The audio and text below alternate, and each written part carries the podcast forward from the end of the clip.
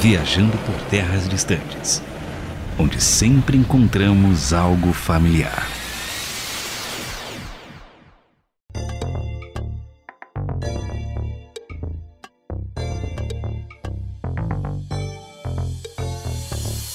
Eu sou Luiz Felipe. Quando eu ficar velho, eu juro solenemente que continuarei a assistir Harry Potter. Eu sou André Castilho e quando ficar velho, voltarei a jogar videogame e terminarei de ler As Crônicas de Gelo e Fogo. Eu sou o James Paris e quando ficar velho eu quero ter o meu Nintendo 64 na minha TV da sala, para todo mundo chegar e jogar, fora os board games de vez em quando também. Eu sou Ricardo Santos e já que estou velho vou continuar a ler Capitão América, Superman, Jack Kirby, Homem-Aranha, Demolidor e muito mais.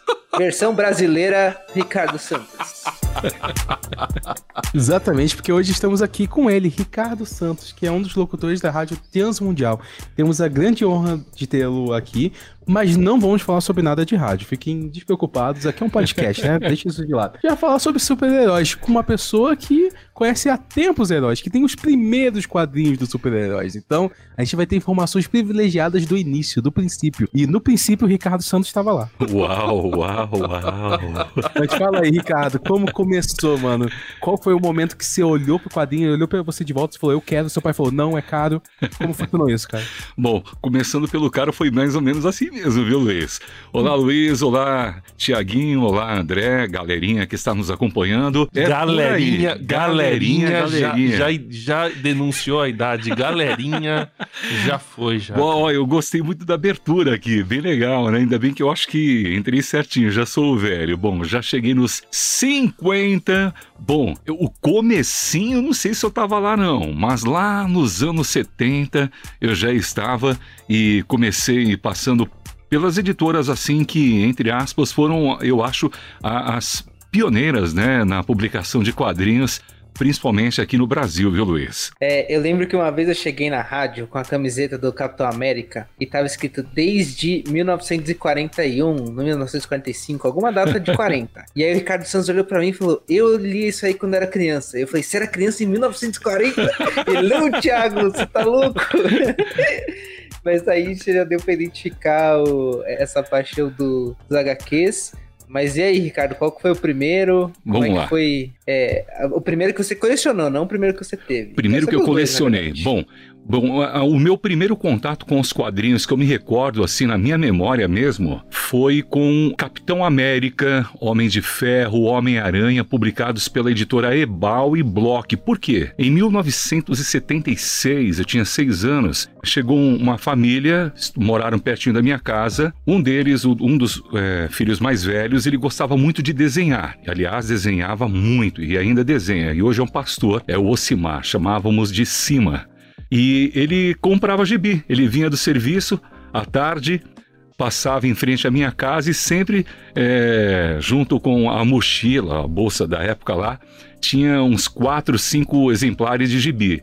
E eu ficava à tarde brincando, me lembro, amanhã ou à tarde com os irmãos dele ou com ele mesmo, e ficava na casa, sentava, ele me emprestava gibi. E as minhas primeiras imagens que eu tenho de gibis eram do Homem-Aranha, do Capitão América. Me chamou muito a atenção também é, o Superboy, na época publicado pela editora Ebal, editora Brasil América, que era uma editora lá do Rio de Janeiro.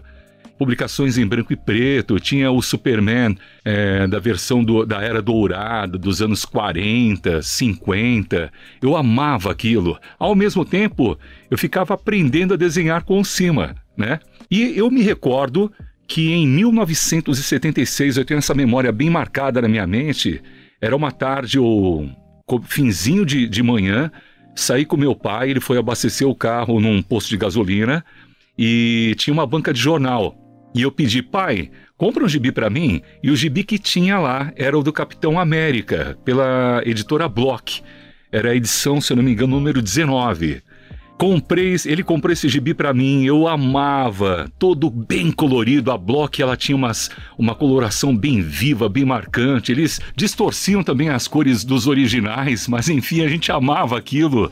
E eu achei fantástico o Capitão América, eu eu assim, não, não, era, não tinha essa questão de é, ideologia, de país, mas o personagem em si. Eu não sabia ler, mas começava a curtir o, ele forte, o uniforme era tipo uma camiseta azul com o, o braço em branco, é um visual bem legal. É, o engraçado que você falou sobre isso, Ricardo, a gente falou, Uhum. sabe, em alguns episódios sobre o início da relação de cada um com o mundo nerd, né? Sim, E você, a gente zoou, mas assim, você realmente é mais adulto. Então você teve uma vivência que era bem diferente, né? sim. Como era realmente esse lance de você, vai, rotulando ser nerd? Tinha essa rotulação mesmo?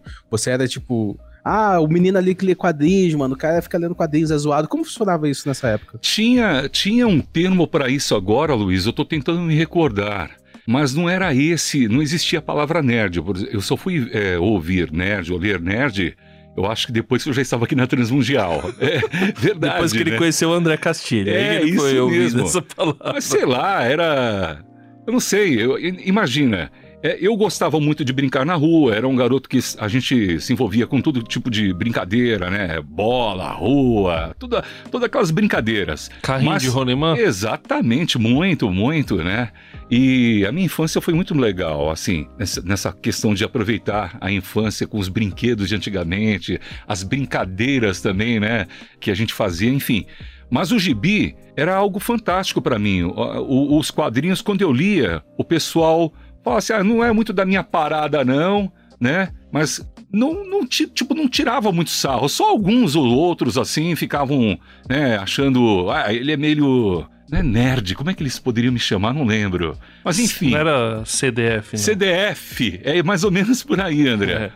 Enfim, pra mim, eu não tinha. Não era. Não sofri o bullying por causa disso, né?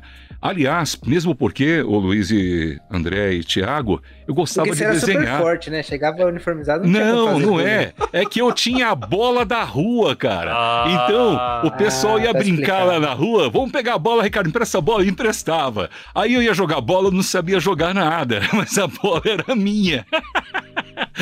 Mas, é, então enfim. eu ia falar que não, então quer dizer que não existiu nada disso no Brasil, foi somente Não. lá fora. É. que o Ricardo Santos é dono da bola, então não podiam falar nada. Se o Ricardo Santos falar, gente, eu gosto de Barbie, eles aceitariam, entendeu? Não, aí não, aí não, aí não.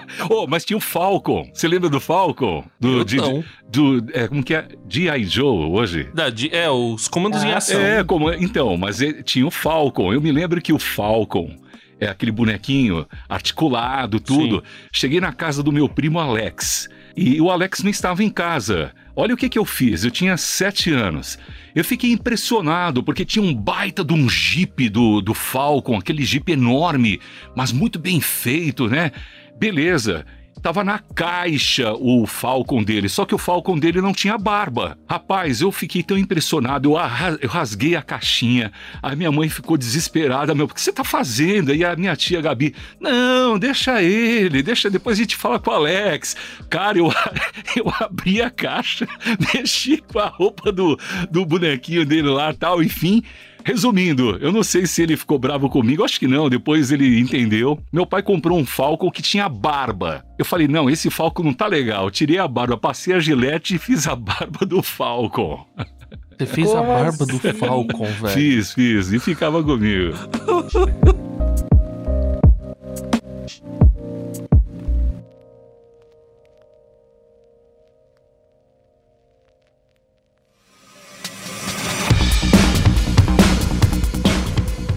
É, né? É engraçado porque a gente tem essas manias quando é pequeno que a gente pega os brinquedos bons. Não sei se foi padrão isso, né? Eu lembro que eu tive um boneco do Ryu e aí o braço dele caiu. Eu não sei como, não vou explicar aqui. Só que o que, que eu fiz? Eu peguei é, esparadrapo, que tem Ah. aquela cor branca, e enfaixei. E falava que ele tava com o braço enfaixado. Era isso. Ficou até mais forte, mas o que é engraçado é imaginar o Alex hoje em dia vendo o preço do Falco de colecionador na caixa valendo 2 mil dólares Meu, pensando, é meu, verdade. vou, vou achar aquele Ricardo Santos com a roupa de, de super-herói e acabar É, com ele aqui. E vocês não estão vendo, mas a gente tá aqui também por câmeras e vendo um ao outro, e o Ricardo tava aqui desesperado. André, pelo amor de Deus, não respira perto dos quadrinhos, entendeu?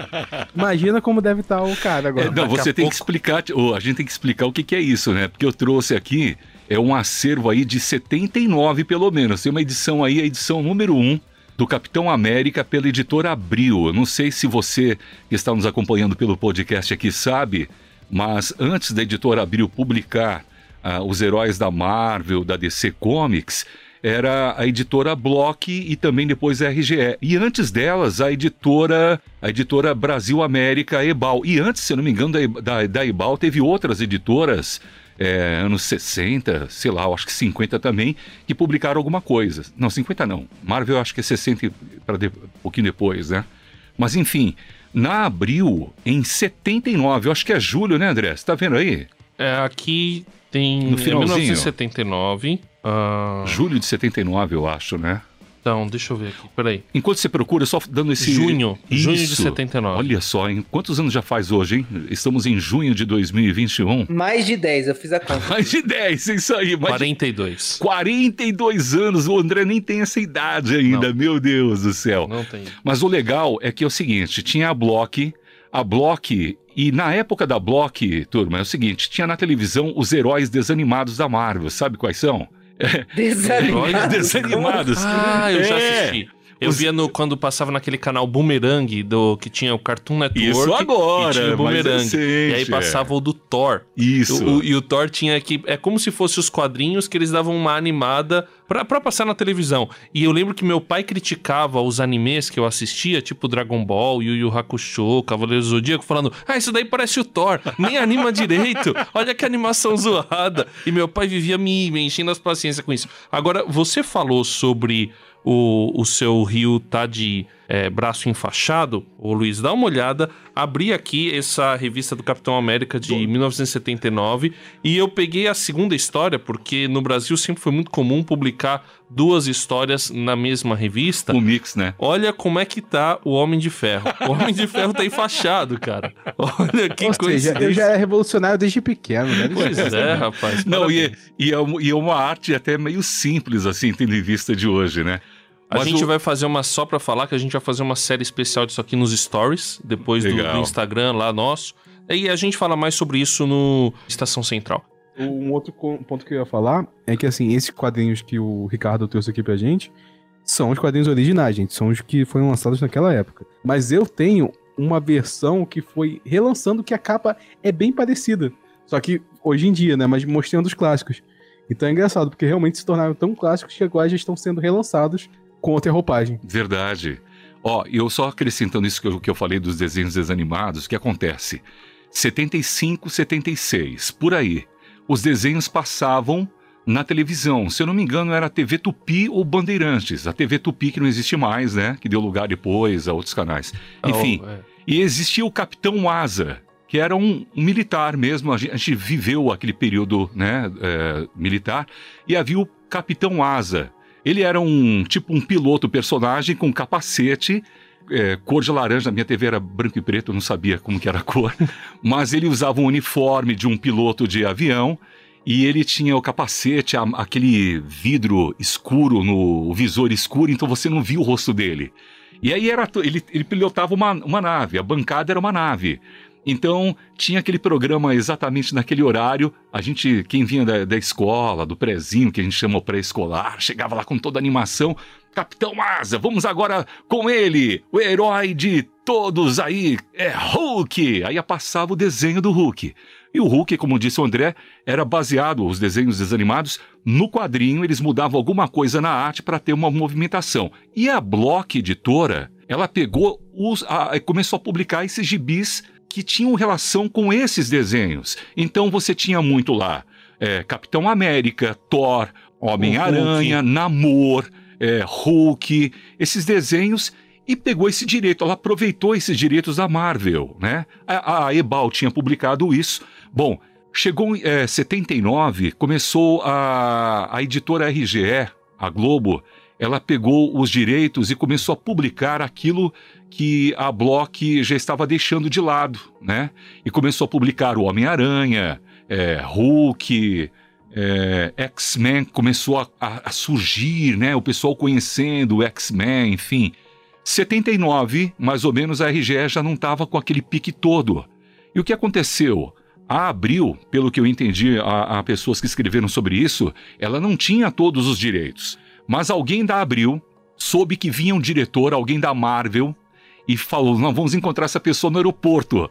Imagina o André chegando no aeroporto, né, com material é, de publicações ali para autorizar, e você chega lá, olha, quero aqui é o Ricardo, quero é, é, aproveitar almoçar com o senhor aqui, vamos conversar. Enfim, levou aquela pessoa, pagou tudo e conseguiu direitos de várias publicações. E, e, o que, que, eles fizeram? Eles colocaram ali na, na, na, editora Abril os personagens que a RGE não estava publicando. Então você tinha Surfista Prateado, você tinha o próprio é, Capitão América, que não era publicado, era desvalorizado nesse quesito. Enfim, e esses heróis. E publicou. Foi um sucesso. Quando saiu a edição do Capitão América, que vocês é, vão ver depois, bombou.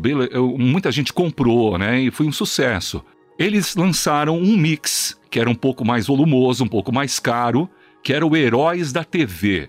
Aí tinha tudo, tinha Mestre do Kung, Kung Fu, tinha o Thor, e agora não me recordo outros, Punhos de Ferro, enfim, aqueles personagens que não estavam sendo aproveitados pela RGE. Enfim, Resumindo, a, a, editora Abril aproveitou isso durante décadas, né? Ela ficou com essa publicação durante muito tempo, foi um grande sucesso de publicação e ficou, enfim, com os direitos.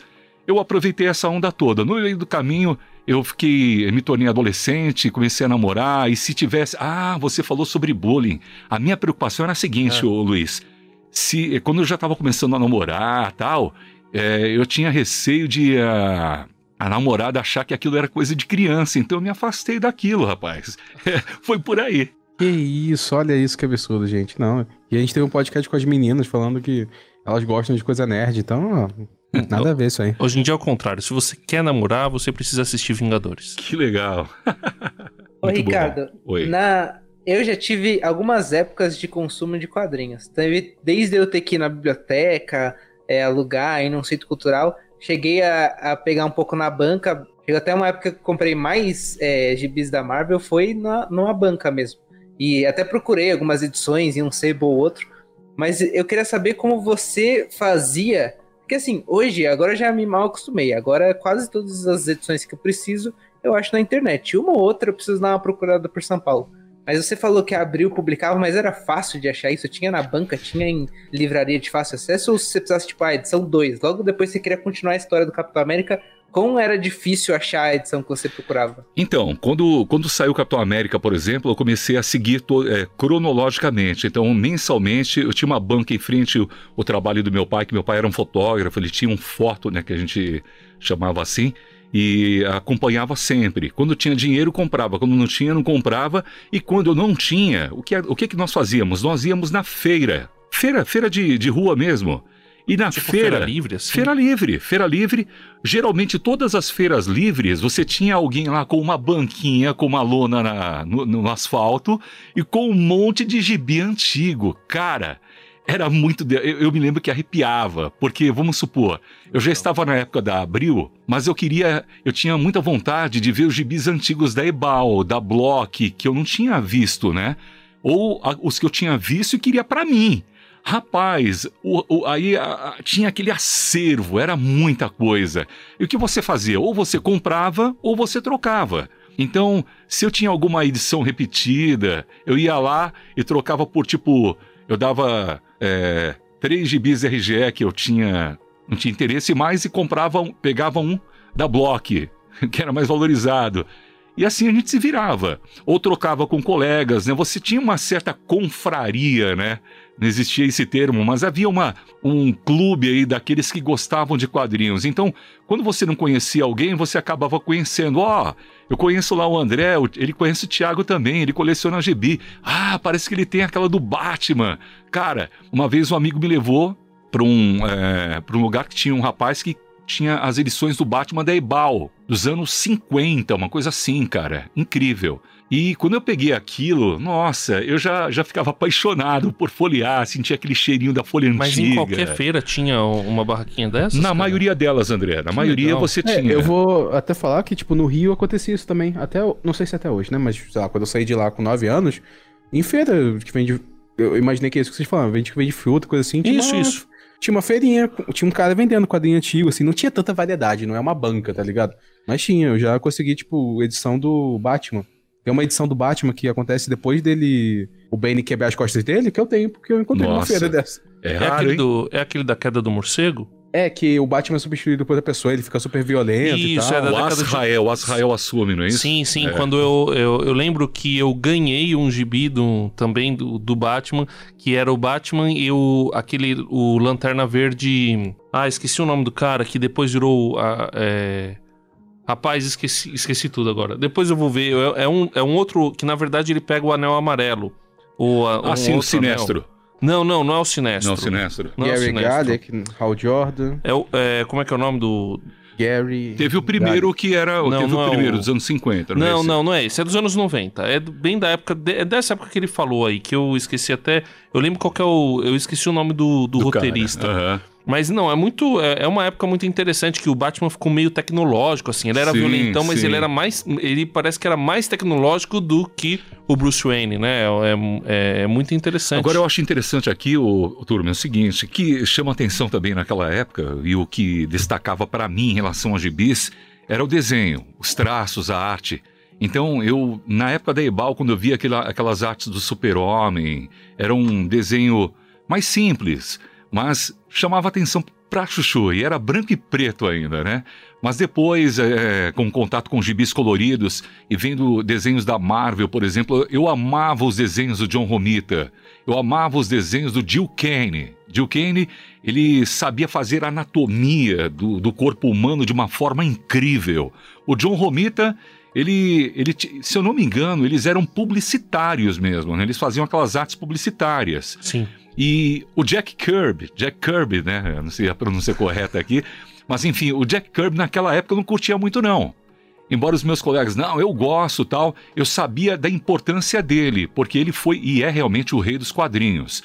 Porque ele tinha um desenho assim meio é, mais arredondado, às vezes meio quadrado, tinha umas linhas meio estranhas. Mas a arte que ele fazia de tecnologia, cara, ainda hoje está influenciando o cinema, né?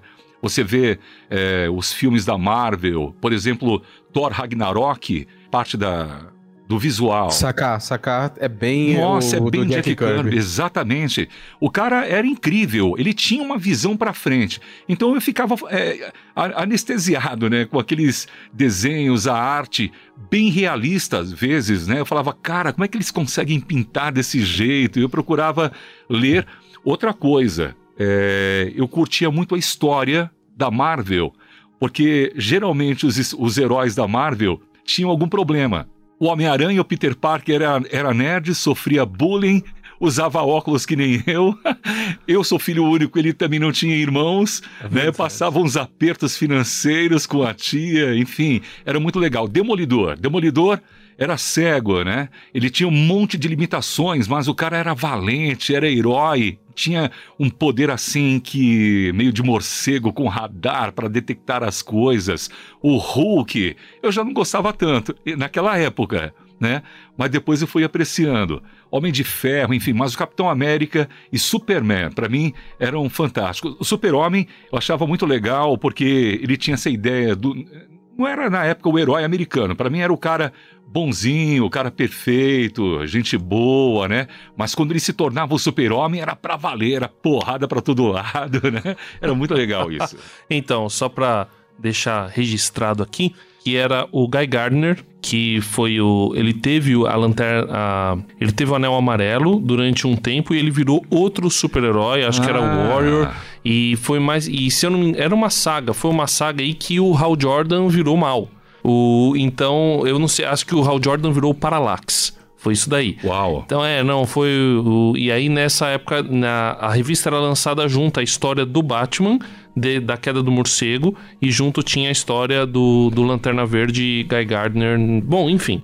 Já. Marcou pra você, né, André? É, não, foi porque tem esses negócios, né? É. Eu acho que os, os quadrinhos, quando você lê, principalmente na infância, adolescência, eles, eles fazem parte da sua vida, né? E eles fazem parte, principalmente, da sua infância e criam algum tipo de memória afetiva Exatamente. você, né? É isso aí. Inclusive, eu queria que você falasse um pouquinho, Ricardo, sobre essa questão da memória afetiva e, e algumas coisas interessantes que aconteceram que você recomprou quadrinhos.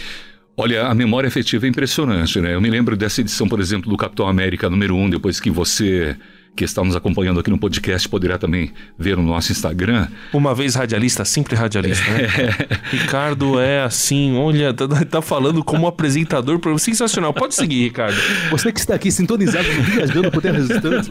Clique no link que aparece aqui na minha voz. É o jabá já, ó. Olha é o seguinte, mas você vai ver a edição número 1. Um, André, pessoal, eu me lembro exatamente uma cadeira amarela que meu pai tinha no foto, onde as pessoas sentavam para tirar a fotografia 3x4, né? Fotografia para colocar na identidade Sim. e tal. Era frio, uma tarde fria, devia estar garoando. Eu estava lá, eu tinha brincado, eu tinha tempo para brincar, ir para a escola, ajudava lá meu pai no, no foto, ficava, ficava tomando conta, tinha tempo para tudo, gente, era incrível, né? Mas eu me lembro, chegou na banca aquilo, eu falei, pai, mãe, por favor, compra para mim. E eram 11 cruzeiros na época. Eu não sei o que seria 11 cruzeiros hoje. Talvez seria, digamos, uns 15 reais, 20 reais. Talvez seja isso, Ô, louco, né? tudo isso. Uma comparação. Eu sei que, eu sei que não era um valor assim tão acessível para quem uhum. vivia mais apertado financeiramente. Sim, e era sim. a realidade de muita gente. Nossa, eu me lembro daquela cadeira amarela. Eu sentei quando meu, pai comprou. Eu abri a portinha do foto, sentei na cadeira amarela e eu folheei essas primeiras páginas e eu me lembro da minha impressão quando eu vi o Homem de Ferro com o braço engessado. Eu falo, o que, que é isso, cara? que absurdo, mas eu achava fantástico, né? E isso me recorda o meu pai, né? Eu me lembro das imagens, eu ajudando meu pai, as dificuldades que a gente tinha é, na vida financeira, mas, poxa, com atenção, carinho ele me deu naquela época. Por exemplo, eu, citei esse meu colega, o Cima, que hoje é um pastor da Assembleia de Deus, é, Ministério de Madureira, ainda hoje meu amigo.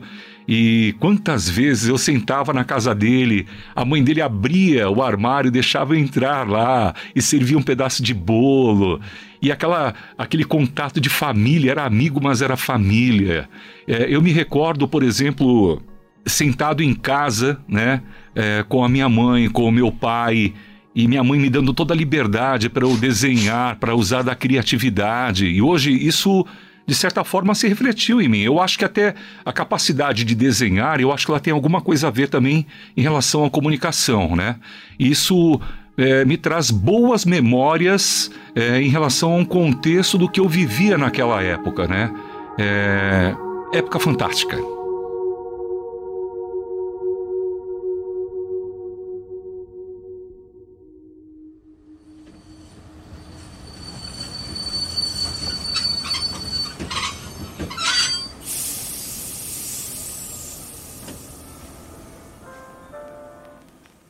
Oi, pessoal, aqui é a Gabi e eu estou invadindo o podcast com a Julinha para a gente voltar no tema de meninas nerds e responder algumas perguntas. Ei, pessoal, estamos aqui invadindo o Viajando por Terras Distantes novamente. Então, para começar, eu vou ler uma das perguntas aqui que a gente recebeu de São Paulo, da Bia Duarte. Ela disse assim: que curtiu muito o podcast, se identificou e sempre curtiu desenhos, ama jogar Pokémon, é fissurada em Harry Potter desde os 11 anos, mas sempre se sentiu um peixe fora d'água. E na escola principalmente, mas que ela amou o episódio. E olha, Bia, é normal a gente se sentir assim. Eu também senti assim. Não sei se a Julinha também se sentiu, mas em alguns momentos nem sempre todo mundo gosta da mesma coisa, né? E eu tive uma fase no colégio que realmente não tinha muita gente que curtia o mesmo assunto que eu, que não assistia as mesmas coisas que eu, como eu disse no podcast. Teve uma fase que a galera tava assistindo novela na Globo e eu tava esperando para assistir X-Men, né? Então, eu acho que isso é normal, é a gente entender que são fases. Talvez é, você falou que é desde os 11 anos. Talvez crescendo mais, você encontre sua galera, sua turma, possa conversar mais. A gente recebeu uma mensagem aqui do Davi Couto, conhecido como meu irmão também, que fez um textão, vou matar ele. Mas a mensagem foi a seguinte: Olá, viajantes! Que prazer inominável de ver a Jill Cook no podcast puxando o assunto dos RPGs e jogamos horas e horas juntos. Tanto das decisões difíceis do Mass Effect, quanto ouvir Someone Help Me no Inquisition. É, isso foi uma baita de uma referência. Apesar de não ter ido muito longe nesse. Acho que uma das vantagens dos RPGs são experienciar parte do como é estar naqueles curtos momentos de importância absurda. E tomar essas decisões junto com a Jill, eu, pensar nas consequências quanto dava tempo, isso é muito divertido. Outro ponto bem legal é experienciar o como é a vida do outro, como é ser um elfo em uma terra-média, como é ser um humano em uma sociedade intergaláctica. Ou até mesmo como ser uma mulher no meio militar, no caso da Shepard. São poucas interferências ao assunto, mas são bem interessantes. Muito legal o podcast e parabéns aí a todos. Ah, Davi, me fez ler mó textão, mas foi um textão fofo. Realmente, é. Eu, eu sempre gostei muito desses jogos de RPG, de interagir, de tomar decisões. Acho muito legal escolher a minha própria história nos jogos que eu jogo. Por isso que eu tenho uma grande preferência para jogos de história. Agora eu vou ler mais uma pergunta de São Paulo. E aí depois a Julinha lê mais uma pra gente finalizar. A pergunta é assim: Vocês continuam se identificando com os filmes, séries e jogos que comentaram ainda hoje? Olha, eu sim. Eu cresci com os lançamentos da Marvel, por exemplo, do, da série dos Vingadores, desde pequena, desde 2012, 14, quando os filmes foram sendo lançados. Então eu praticamente cresci com esses heróis. E hoje a gente chegou numa fase, né, do MCU que a maioria dessa geração já morreu, ou os filmes não são mais sobre eles. Então eu acredito que por ter crescido com os lançamentos, hoje eles são, assim, uma coisa muito importante para mim, que nem Star Wars foi pro meu pai, sabe? Tipo, ele cresceu assistindo e eu assisti com ele os últimos. Então, sim, eu me identifico sim e acho que eu vou continuar me identificando até eu ficar bem velhinha, porque esses filmes, eles falam sobre a nossa vida, né? E de um jeito incrível. E eu amo e já tô esperando os próximos lançamentos que vem por aí de séries, nos aplicativos da Disney e tudo mais. Agora eu vou ler o comentário do Rafael Gubolin. Eu jogo Genshin Impact. O Shao é meu main DPS supremo, que carrega parte em todas as dungeons. A vantagem é que o Genshin é de graça e ele tem pra celular ou algum notebook básico. Ele roda de boa e tranquilo. Realmente, Rafael, eu concordo com você. O Xiao é muito louco, mano. Que isso? Vamos, Xiao! hypei, hypei, desculpa. Mas eu concordo. Acho muito legal que a MiHoYo faz com que o Genshin seja acessível em plataformas mais mais suaves mesmo. Bom, então essa foi a participação das meninas aqui no Estação Central. Queria agradecer muito a Chutinha e a Gabi, que não podem me ouvir nesse momento porque eu estou gravando depois delas terem gravado. Que loucura, não é mesmo? Mas obrigado, meninas, por participarem e por responderem as perguntas. E se você que está ouvindo gostou da participação delas, não esqueçam de enviar mais mensagens pra gente, porque elas podem voltar para responder. Então vocês podem entrar em contato com a gente pelo e-mail viajando por ou pelo Instagram, arroba viajando por. Ou se você quiser também, pode enviar uma mensagem pra gente pelo Twitter. Nosso Twitter é arroba viajandotd.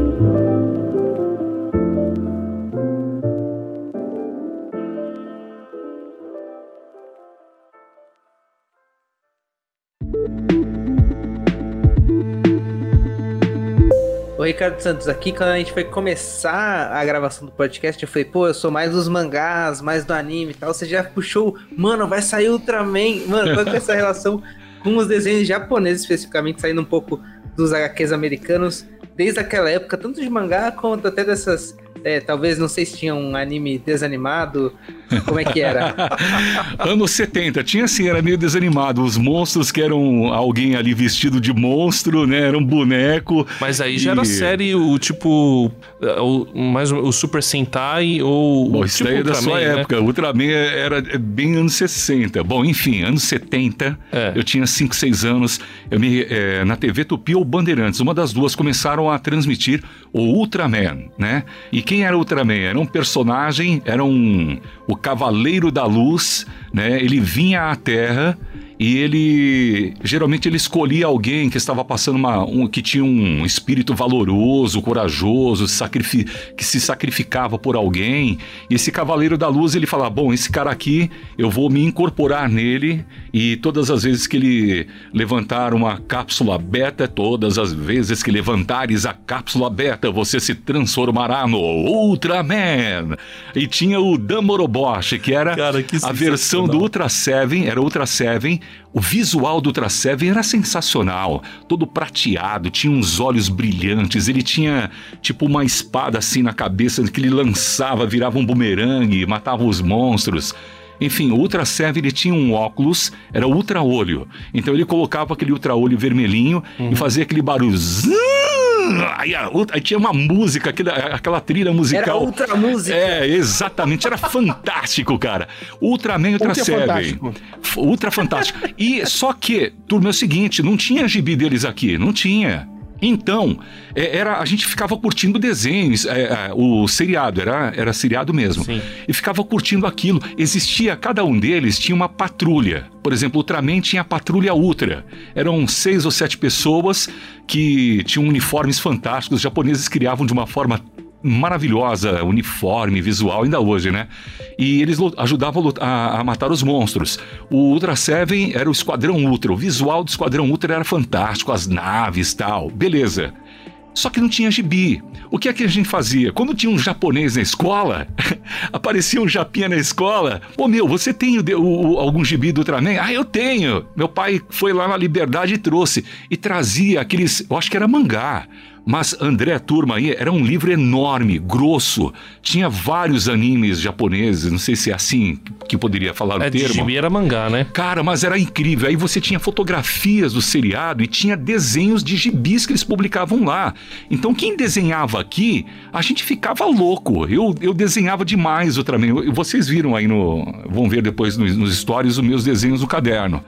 Aí a gente curtia isso, pegava esses mangás desse jeito. Hoje, hoje, século XXI, agora o Ultraman eles fizeram para renovar a geração, para chamar a atenção das novas gerações. É, é- ainda é sucesso no Japão a, a linha Ultraman, esses- esse estilo de, de super-heróis. Mas eles criaram também o filho do Ultraman. Então, esse primeiro Ultraman, que era o Ayata, né? O Shin Hayata, ele levantava uma, tipo uma caneta, uma cápsula e se transformava no Ultraman. Eles lançaram um filho dele. O Ayata hoje é um primeiro tipo ministro da defesa, né? Aham. E o, o filho se torna também Ultraman porque é gerado dele, teve força, veste uma couraça, enfim, é fantástico. Tem até em um mangá. O- Tô curtindo isso. O tipo de série do Ultraman é Tokusatsu. Isso, André, isso mesmo. Só que na época a gente não sabia de nada Ah, disso, não, cara. é, Isso daqui foi de- depois que a gente. Depois que, que a- as coisas japonesas se tornaram mais populares Comuns, aqui, né? é. O, o Thiago James, como é que é o, o, o negócio do Ultra lá do Boku no Hero? Que- Plus Ultra. É, Plus Ultra. O Ultraman eu lembro do Doutor Destino, da. Doutor Destino não. O Destino da DC. Também tem isso, né? Que quem usa o elmo que vira o destino, né? O destino não é uma pessoa, é quem usa o elmo, né? Verdade. Que inspiraram no, no Jasper. No Jasper. No Ultraman? Ultraman, no Ultraman. no É, Ultraman. eu acho que o Ultraman é inspirado no Doutor Destino, porque Doutor É, Destino é depois, da década de depois. 40, por aí. Hum, então, É. uma Não, o- cara, os japoneses, e- não sei se vocês sabem, mas teve uma série de Tokusatsu do Homem-Aranha Tem. no Japão. sucesso. Todos nós sabemos disso. Qualquer pessoa que está na internet sabe disso. E vai passar no Aranha Verso um dia isso, hein? Ah, vai entrar. Já Vai. pensou Homem-Aranha do Japão, cara? Homem-Aranha! E O- ele era gigante, né? Ele ficava gigante também. Ele ficava gigante. Não, e interessante que é, o Jaspion, por exemplo, antes do Jaspion, depois do Ultraman, vocês não conhecem aqui, mas teve o Spectreman, que era um herói tipo Claro que eu conheço. Spectraman? É lógico que eu Spectreman, é. conheço, cara. Só que ele era Não. envolvido com o meio ambiente, cara. Então, Sim, tipo, a muito legal. patrulha lá era uma patrulha que se, se preocupava com a questão do lixo, questões ambientais. Ele dava Isso. um soco com uma mão e reciclava com a outra. Exatamente! Era isso. Eu vendia os gibis, eu desenhava o gibi do Spectreman na escola, em casa. E fazia um gibizinho. Desenhava o é, gibi com papel dese- reciclado. É, com folha de sulfite reciclada.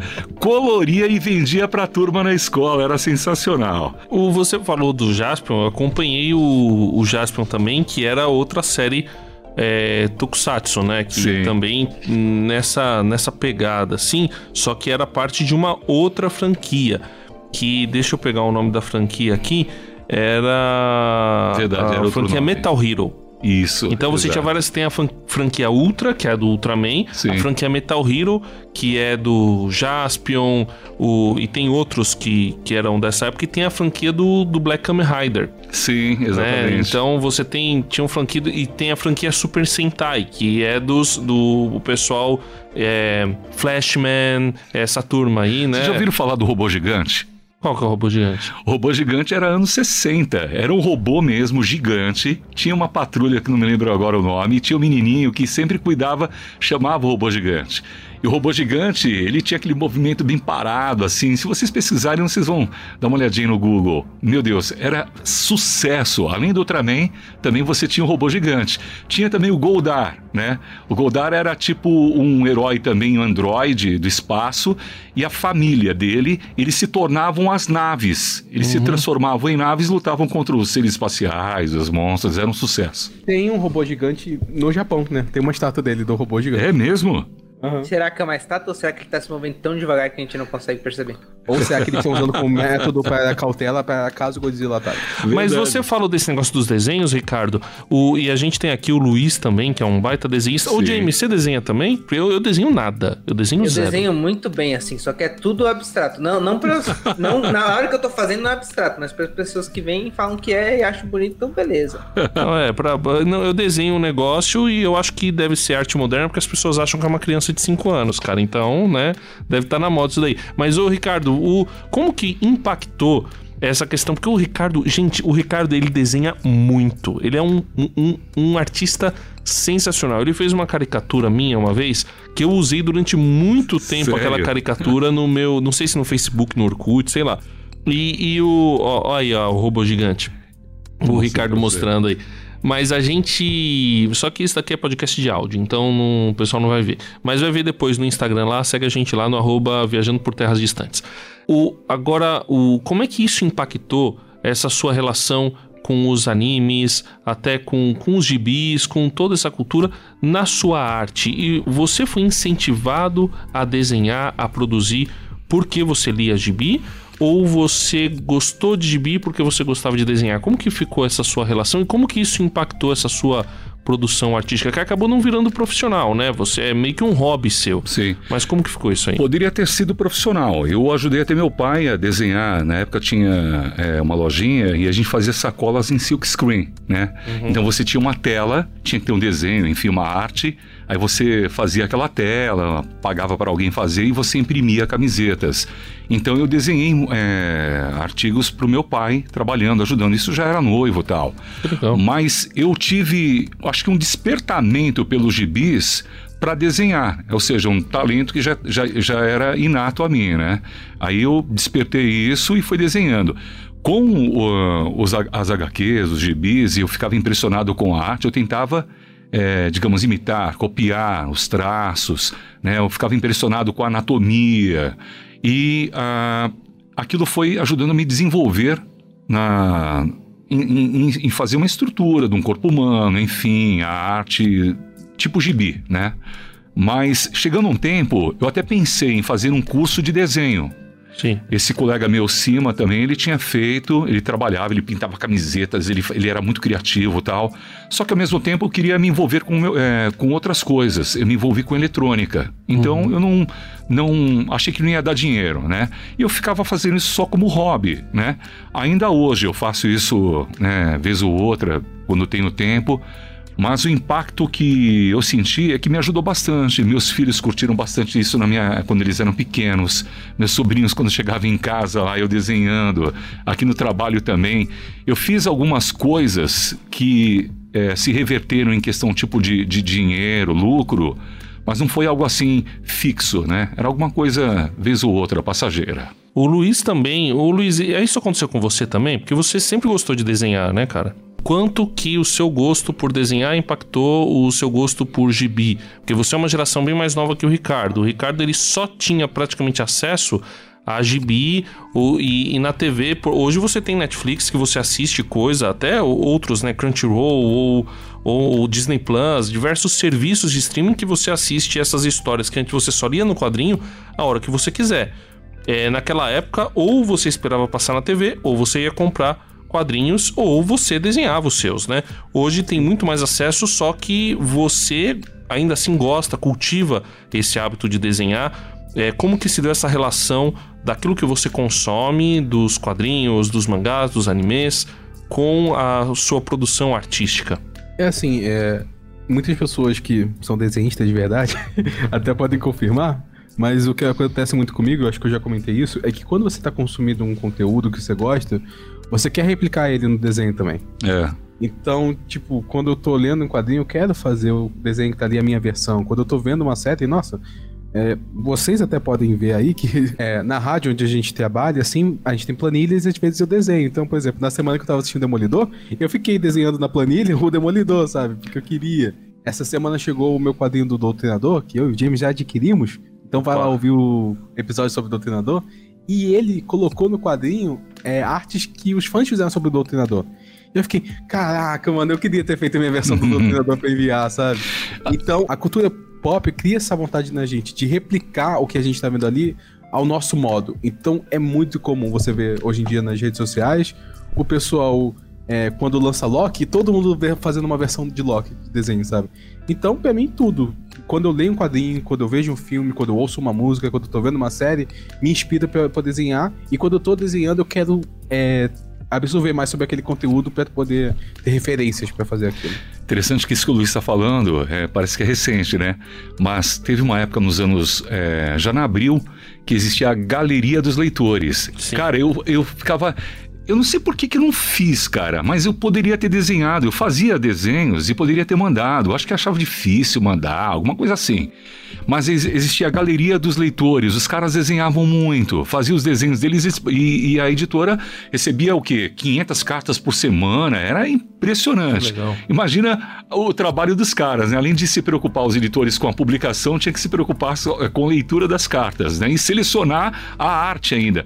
Mas, cara, era fantástico, tinha gente que desenhava havia demais. Equipes, havia equipes para poder fazer leitura de cartas, selecionar eh, aquilo lá que ia no gibi, porque acabava sendo uma área de interesse também, né? Tinha Exato. gente que consumia o gibi para poder ver a sua própria arte lá, e eu acho interessante que a cultura acaba fomentando cultura, né? É. Então, quanto mais você tem produção cultural, é, outras pessoas vão se sentir incentivadas e motivadas também a produzir, vão replicar aquilo e ao mesmo tempo vão colocar a sua própria a sua marca naquela produção cultural, né? Então é muito importante a gente prestar atenção porque aquilo que a gente consome em termos de cultura, em termos de literatura, vai impactar também aquilo que a gente produz e, consequentemente, aquilo que a gente faz, ações da nossa vida. Por isso que é sempre bom a gente estar atento a, a- aquilo que a gente consome, né?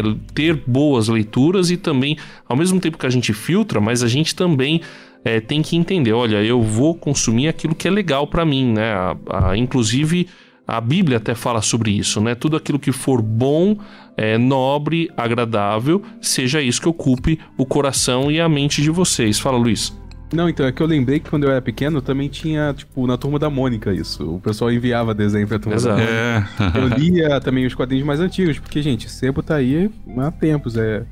Sempre tem coisas antigas para ser revendidas. Então tinha quadrinhos mais antigos que também aconteciam isso. É, eu lembro de. Eu tenho um quadrinho da Turma da Mônica que mostra as historinhas que eram do jornal, que eram só as cheirinhas. E que teve um concurso para decidirem o nome da irmã do Cebolinha, sabe? Então a influência da- do público ali, sabe? É. Desde antes, desde antes você poder enviar desenho. É você enviar sua opinião, tá ligado? Então, o que o Legal. André falou faz muito sentido. E não só da gente absorver, mas do que a gente passa também, né? Então, o quanto a gente pode influenciar com isso, sabe? A gente falou com o Sam Clare no episódio sobre o Superman. E, cara, hoje em dia ele faz desenhos e tá influenciando outras pessoas, sabe? Então, cara, se você tá aí começando, continua, porque da mesma forma que você tá aí, o quadrinista também começou dessa forma, vendo alguma coisa que inspirou ele, que fez ele começar a querer desenhar também.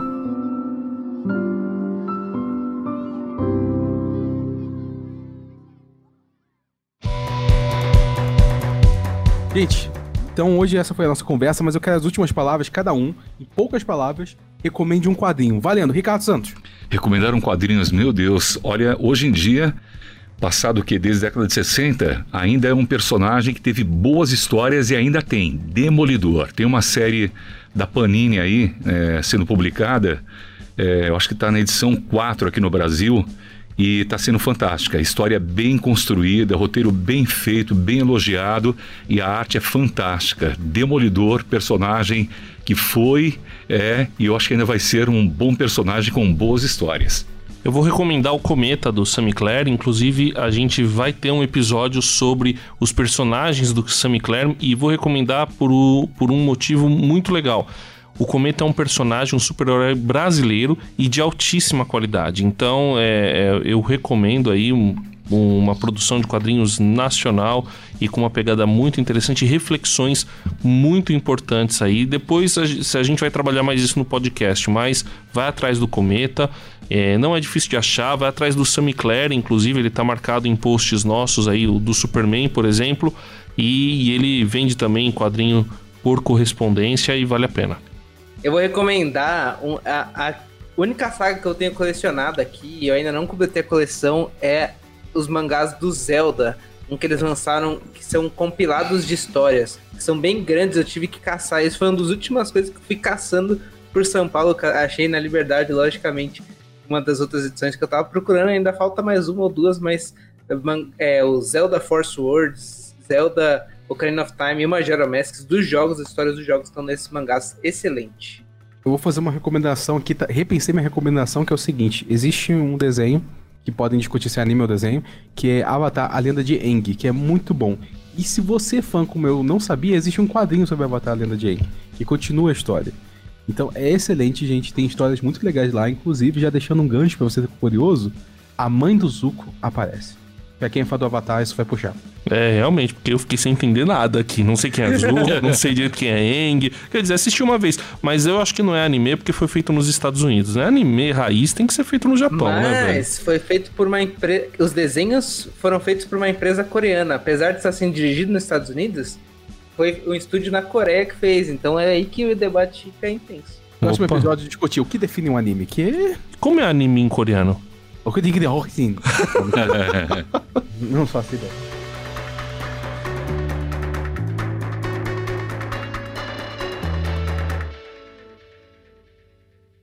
Viajando por terras distantes. É uma produção transmundial.